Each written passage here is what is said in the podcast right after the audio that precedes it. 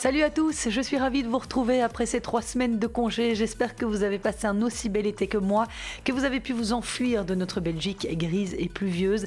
L'été tennistique américain bat son plein, l'US Open débute ce lundi et ce sera l'occasion dans ce podcast de faire le point sur les enjeux de ce quatrième grand chelem de la saison qui s'annonce quand même un peu tristounet puisque ni Roger Federer, ni Rafael Nadal, ni Serena Williams ne sont présents à New York, tous blessés. Et il y en a d'autres, je vous ferai un petit point de ce que je sais sur la santé des absents. Et puis c'est aussi un peu morne du côté belge puisqu'aucun des sept joueurs engagés dans les qualifs ne se retrouve dans le tableau final. Je vous détaillerai ça et je vous parlerai du tirage de David Goffin, d'Elise Mertens et d'Alison Van Oudvank. Merci de me rejoindre pour ce jeu, c'était podcast. Excellente écoute.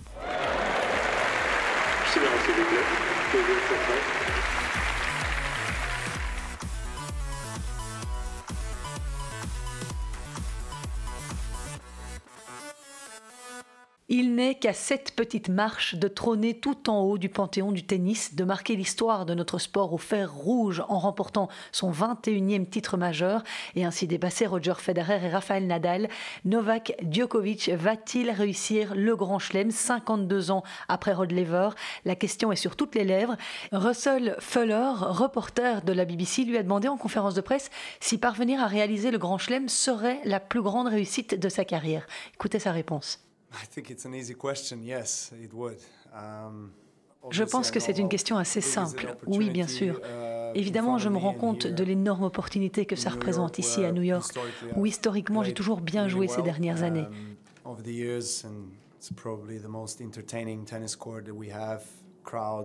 C'est sans doute le cours le plus divertissant qu'il existe.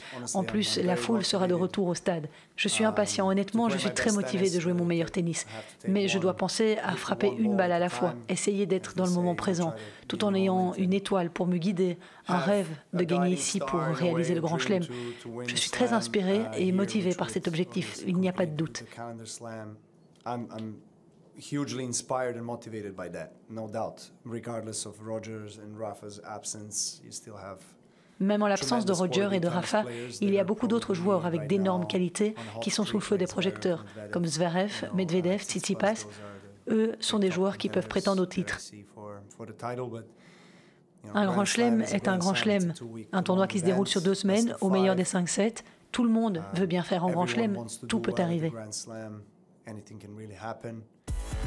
Thank you.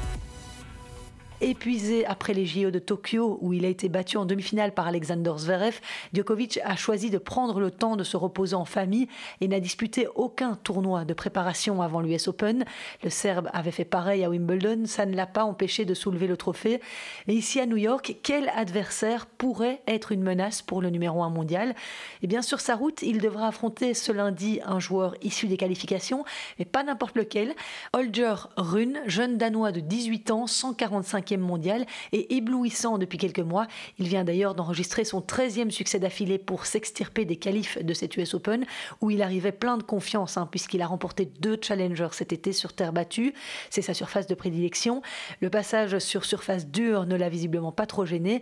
Il s'agira de sa toute première participation à un tournoi du Grand Chelem, lui qui a été numéro 1 mondial chez les juniors. Donc Holger Rune, ça c'est pour le premier adversaire de Djokovic. Ensuite, si on se base à chaque fois sur une victoire en fonction des têtes de série. Le Serbe affronterait Jan Lennart Struff, l'Allemand de 31 ans, qui s'est quand même hissé au quatrième tour de Roland Garros en éliminant Rublev et Carlos Alcaraz. Ensuite, Djokovic devra jouer un certain David Goffin. Le Belge devra pour ça écarter Mackenzie McDonald et ensuite Nishikori. J'y reviens juste un peu plus tard. David Goffin est mené 7-1 dans ses confrontations contre Djokovic et c'est 5-0 sur surface En huitième, Novak Djokovic pourrait retrouver l'Australien Alex Deminor, puis au tour suivant, l'Italien Matteo Berrettini, qu'il a battu en finale de Wimbledon cette année et en quart de finale à Roland Garros, chaque fois en 4-7.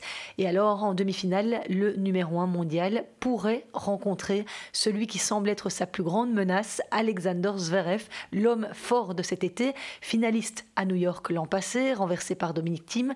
L'Allemand, désormais quatrième mondial, reste sur une série de 11 victoires consécutives. Il vient de remporter le cinquième Masters 1000 de sa carrière à Cincinnati après avoir décroché l'or olympique à Tokyo en écartant notamment en demi-finale Novak Djokovic. Nolé aura aussi certainement un œil sur un autre potentiel adversaire en demi-finale, l'Espagnol Pablo Carino Busta, contre qui il a craqué nerveusement en huitième de finale l'année passée. Vous vous en souvenez certainement. Il avait envoyé de frustration une balle qui avait atteint la gorge d'une juge de ligne, ce qui avait abouti à sa disqualification. Et puis Carino Busta l'a aussi battu aux Jeux Olympiques dans la petite finale. Donc une vraie menace. Alors dans l'autre partie de tableau, le russe Danil Medvedev, deuxième tête de série, semble avoir une route assez dégagée vers les demi, avec un premier tour contre le français Richard Gasquet. S'il arrive en finale face à Djokovic, ce serait la revanche de la finale de l'Open d'Australie. Danil Medvedev est en grande forme cet été, en tout cas, il a remporté le titre à Toronto et il a atteint les demi-finales à Cincinnati. Mais il y a évidemment aussi dans cette partie de tableau Stefanos Tsitsipas qui sera un sérieux client à battre, lui qui vient aussi de disputer deux demi-finale à Toronto et Cincinnati. Le grec affrontera lui pour débuter son US Open Andy Murray. C'est d'ailleurs l'une des rares affiches du premier tour de ce côté-là. Andrei Rublev jouera lui d'entrée un gros serveur, Ivo Karlovic. Tsitsipas et Rublev pourraient se retrouver dès les quarts de finale. Dans ce bas de tableau, il faudra aussi se méfier de John Isner, autre gros serveur, qui joue chez lui et affiche de très beaux résultats cet été, dont un titre à Atlanta et une demi-finale à Toronto. Et pour revenir un moment sur le premier adversaire de notre seul représentant dans le tableau masculin, David Goffin. Il s'agit de Mackenzie McDonald. Il a 26 ans, il est 61e mondial.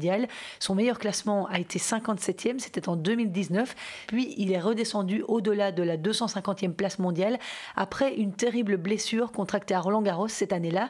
Lors d'un match de double, il s'était déchiré le tendon des ischio-jambiers, ce qui lui a valu une importante opération et des semaines de revalidation sans pouvoir marcher. Là, Mackenzie McDonald est de retour et il a fait quelques bons résultats récemment. Il a notamment fait finale à Washington où il a donné du fil à retordre à Yannick Sinner qui a eu besoin de 3 sets pour l'emporter.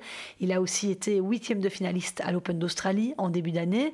Sur le cours, ce joueur américain est très agressif, il bouge bien, il retourne bien, il a un peu le même type de jeu finalement que David et c'est amusant parce que dans une vidéo que j'ai retrouvée sur le site de l'ATP qui date de septembre 2020, il explique justement que ces modèles de joueurs sont David Goffin et Kei Nishikori.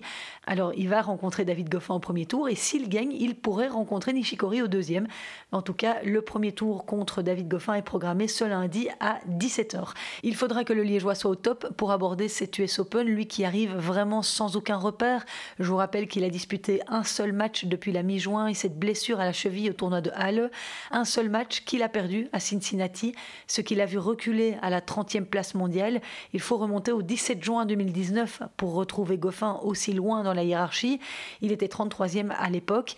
Il s'est aussi retiré mardi dernier du tournoi de Winston-Salem en raison de douleurs au genou gauche. Voici ce qu'il a déclaré en conférence de presse de cet US Open.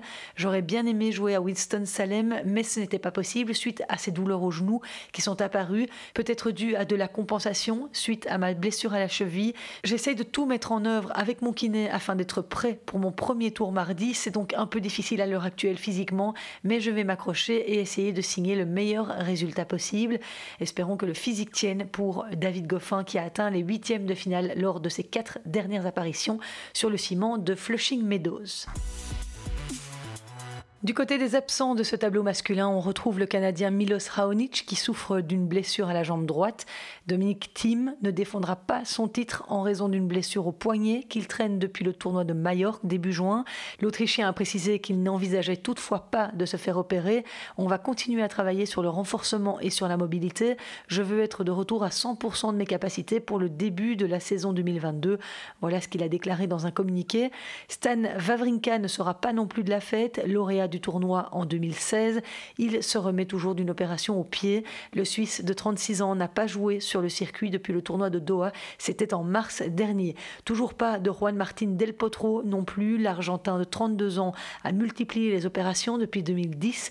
Il en a notamment enchaîné 4 au genou depuis le 22 juin 2019, la dernière remontant au 23 mars dernier. Voilà ce que je pouvais vous dire sans être exhaustif bien sûr du tableau masculin. Place aux dames.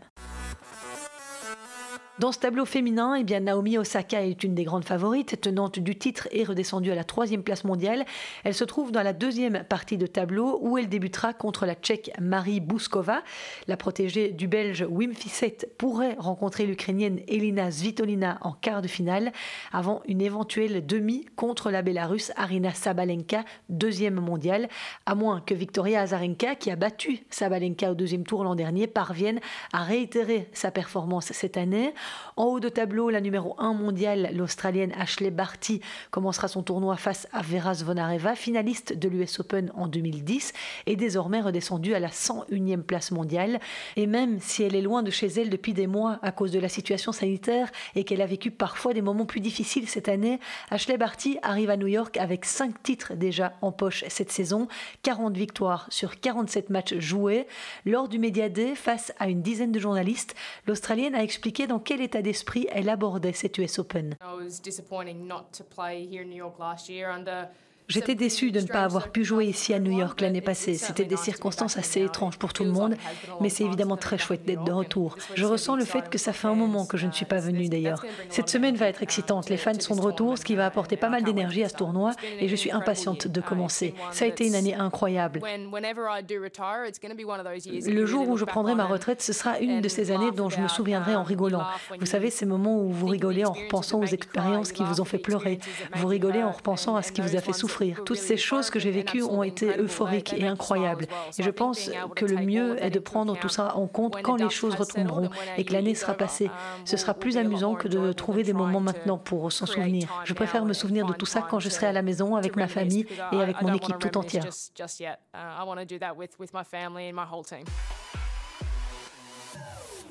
La numéro 1 mondiale pourrait croiser sur sa route vers la finale la Tchèque Carolina Pliskova ou la Canadienne Bianca Andreescu, vainqueur de l'US Open en 2019 aux dépens de Serena Williams. C'est que du bonheur de revoir la Canadienne d'ailleurs sur les cours, elle qui est dans le doute hein, depuis plusieurs mois à cause de blessures récurrentes. Bianca Andreescu qui, pour la petite histoire, a réussi à faire accréditer son chien Coco pour ce tournoi. On espère qu'il lui portera bonheur. La Canadienne a aussi un nouveau coach. Il s'agit de Sven Grunewald, ancien entraîneur notamment de Maria Sharapova et d'Anna Ivanovic. Côté belge, Elise Mertens et Alison Van Oudvank rencontreront au premier tour respectivement la Suédoise Rebecca Peterson et l'Espagnole Paola Badoza. Tirage très difficile pour Van Oudvank parce que l'Espagnol, c'est l'une des révélations de cette saison. Elle a été quart de finaliste à Cincinnati il y a deux semaines, huitième de finaliste à Wimbledon, quart de finaliste à Roland Garros. Elle enchaîne les bons résultats. Espérons surtout qu'Alison ait retrouvé la pêche parce que la Grimbergeoise avait abandonné au tournoi de Chicago face à Marketa Vondrousova.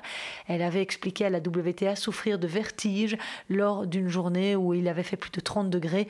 Le premier match d'Alison Van Oudvank aura lieu mardi à 18h15. Quant à Elise Mertens, qui reste sur deux quarts de finale à Flushing Meadows, elle rencontrera au premier tour donc Rebecca Peterson, une joueuse classée 59e à la WTA, qu'elle a battue en 2018 et en 2020 à Cincinnati. Pour revenir un peu sur l'été américain de la Belge, elle a débuté avec une demi-finale au tournoi de Stanford. Ensuite, elle a été sortie à Montréal par Georgie, futur vainqueur du tournoi. À Cincinnati, la Belge a été sortie au deuxième tour par Elena Rybakina après avoir battu Nadia Podoroska. Son match de l'US Open contre Peterson est prévu à 22h15 ce lundi. À noter qu'Elise Mertens jouera également en double aux côtés de Sue Elles sont d'ailleurs tête de série numéro 1. Sont également présentes dans leur partie de tableau Grete Minen et Alison Van Oudvank. Chez les hommes, la paire Sander Gillet et Joran Vliegen affrontera au premier tour Jomé Mounard et Ilia Ivashka. Voilà, je devais faire cette petite parenthèse pour le double. Sinon, pour revenir au tournoi de simple dame, dans les autres matchs du premier tour à épingler, on a un choc en bas de tableau entre Georgie et La Roumaine Simona Alep qui a été blessée au mollet au tournoi de Rome et qui n'avait plus joué depuis deux mois quand elle a repris la raquette à Montréal mi-août, battue en 3-7 par l'excellente Danielle Collins. Simona Alep n'avait pas non plus pu défendre son titre à Wimbledon. Elle est d'ailleurs sortie du top 10, ce qui n'était pas arrivé depuis janvier 2014. Alors, on va faire un petit tour du côté de l'infirmerie. Venus Williams, descendue à la 147e place mondiale et qui bénéficiait d'une invitation pour cette US Open, a annoncé son forfait en raison d'une blessure à la jambe. Sa sœur, Serena, qui fêtera ses 40 ans en septembre, a dû elle aussi jeter l'éponge suite à une déchirure aux ischios. Et voilà qui s'envole l'une de ses dernières chances d'égaler le record de 24 titres du Grand Chelem de Margaret Court. Ce nouveau pépin physique qui l'a poussé à l'abandon au premier tour à Wimbledon résonne aussi comme un pas de plus vers la retraite. Et pour la première fois depuis l'édition de 1997, presque un quart de siècle, ni Williams, ni Federer, ni Nadal ne sont engagés dans le tournoi new-yorkais. Raphaël Nadal souffre d'un problème au pied et a mis un terme à sa saison. Il l'a annoncé sur ses réseaux sociaux. Roger Federer lui a emboîté le pas, annonçant qu'il devait subir une troisième opération au genou.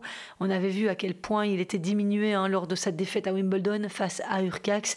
Le Suisse a communiqué cette mauvaise nouvelle concernant son genou le 15 août dans une vidéo sur Instagram à l'attention de ses 8 millions de followers. Hey everybody, it's uh, Roger here. I hope you're doing Salut tout le monde, c'est Roger ici, j'espère que vous allez bien. Je voulais juste vous donner des nouvelles sur ce qu'il s'est passé depuis Wimbledon. Comme vous pouvez vous imaginer, ça n'a pas été simple. J'ai fait pas mal de contrôles de mon genou avec les docteurs, puisque j'ai aggravé ma blessure durant la saison sur gazon et à Wimbledon, et ce n'est juste pas possible de continuer comme ça. Donc malheureusement, ils m'ont dit qu'à moyen et même à long terme, si je voulais me sentir mieux, j'avais besoin de me faire opérer. Donc j'ai décidé de le faire. Je serai en béquille pendant pendant de nombreuses semaines et également hors des cours pendant de nombreux mois. Donc ce sera difficile, bien sûr, dans une certaine mesure. En même temps, je sais que c'est la bonne chose à faire parce que je veux être en bonne santé, je veux encore pouvoir courir plus tard et je veux me donner une lueur d'espoir de pouvoir revenir sur le circuit dans une certaine forme. Je suis réaliste, ne vous méprenez pas. Je sais combien c'est difficile à cet âge de subir une nouvelle opération et d'essayer, mais je veux être en bonne santé et suivre le processus de revalidation avec un but tant que je suis encore actif, ce qui va sans doute m'aider pendant cette longue période. Merci à tous déjà pour vos messages qui vont arriver parce que vous êtes incroyables. Vous pensez tout le temps à moi, certains souffrent avec moi, d'autres me souhaitent le meilleur et veulent me revoir sur les cours ou me voir sourire. Je vais bien, j'apprécie votre soutien et je vous tiendrai informé au fur et à mesure de ma revalidation. Je vous souhaite le meilleur et je reviens vers vous bientôt. Prenez soin de vous. And uh, I'll check in with you soon. Take care. Bye. Alors, je vais vous faire une confidence. J'ai pleuré, hein, moi, quand j'ai vu la vidéo, même si Roger a toujours ce petit sourire qui se veut rassurant. Tous les fans de tennis que nous sommes, on est évidemment très inquiets pour son futur. Le reverra-t-on sur un terrain en compétition? La question est lancinante, même s'il a laissé sous-entendre qu'il le souhaitait. Comment peut-il revenir au plus haut niveau à 40 ans passés, après trois opérations au genou? Même si on a envie d'y croire, cela semble mission quasi impossible. Seul le temps nous le dira et Federer va sans doute se laisser ce temps de la réflexion pendant ces mois de revalidation. Même chose du côté de Serena et de Rafa. Ces immenses champions ne sont pas immortels et il faut se rendre à l'évidence que leur temps est révolu. Je suis toutefois plus optimiste pour Nadal. Alors on va rester sur cette note positive pour ne pas tous tomber en dépression. Alors, je vous le disais en sommaire de ce podcast, les sept joueurs belges engagés dans les qualifs de l'US Open n'ont malheureusement pas réussi à se qualifier pour le tableau final. Marina Zanevska, 113e, a été éliminée au deuxième tour par la taïwanaise Liang Suo, pourtant moins bien classée qu'elle à la 243e place. Elle avait donc un bon coup à jouer, Marina, qui revient bien depuis quelques semaines. Elle a notamment gagné à 27 ans son premier titre WTA, c'était au mois de juillet. Il n'y aura donc pas de deuxième participation à l'US Open pour la joueuse belge d'origine ukrainienne, longtemps coachée par mon fidèle interlocuteur dans ce podcast, Philippe Dehaze. Isaline Bonaventure a elle aussi été battue au deuxième tour des qualifs par Rebecca Marino, qui est en pleine ascension, cette jeune Canadienne de 21 ans. Elle a notamment battu Madison Keys et Paola Badoza pour atteindre les huitièmes de finale à Montréal. Donc le résultat d'Isaline est plutôt encourageant, sachant qu'elle n'a perdu qu'en 3-7, 2-6, 6-4, 4-6. Au troisième tour des qualifs, c'est une autre Belge, Grete Minen, qui a subi la loi de cette Canadienne Rebecca Marino, avec une défaite également en 3-7, 3-6, 6-3, 2-6. Et tant que je parle des Belges et d'Isaline Bonaventure, je voulais vous dire aussi qu'elle avait annoncé avoir un nouveau coach après sa séparation avec Arthur de Greff en mai. Il s'agit de Paul Montauban, un Hollandais qu'elle connaît depuis des années puisqu'il avait été déjà son sparring partner et son coach à l'époque où elle s'entraînait dans la structure de Noël Van Lotum. Voilà pour la petite parenthèse. Marie Benoît n'a quant à elle pas réussi à passer le premier tour des qualifs pour son premier US Open. Le Penoise, 251e, a été battue par la Russe Vitalia Diachenko. Elle a pourtant tout donné et n'a perdu qu'en 3 sets serrés après plus de 2h30 de combat. Chez les messieurs, Ruben Bemmelmans a échoué face au dernier obstacle de ses qualifs en s'inclinant face à Maxime Cressy en 3-7, 7-5 au troisième. Cruelle défaite donc pour Ruben Bemmelmans, 33 ans, qui avait pourtant brillamment dominé Hugo Gaston au deuxième tour. Kimmer Koponian, lui, était sorti au premier tour des qualifs par le Slovaque Alex Molkan. Il jouera dès ce mardi au Challenger de Saint-Tropez, une toute nouvelle épreuve de ce circuit secondaire dans le calendrier. Et puis le dernier représentant belge, Zizou Berks, s'est lui incliné au deuxième tour des qualifs 4-6-4-6 face à l'allemand Maximilian Marterer. Berks, qui a 22 ans, 200e à l'ATP, disputait pour la toute première fois de sa carrière les qualifs d'un tournoi majeur. Un début très réussi donc avec une première victoire en Grand Chelem, d'autant qu'il était mené un 7 à rien dans ce premier tour contre le Péruvien Juan Pablo Varias, 124e joueur mondial. Et donc il a réussi à retourner le match après 2h20 de combat sur le score de 2-6, 6-1, 7-6. Zizou Berks fait une superbe saison 2021 puisqu'il a déjà remporté trois titres Challenger. Il faut savoir qu'il était encore 520e mondial à pareille époque en 2020.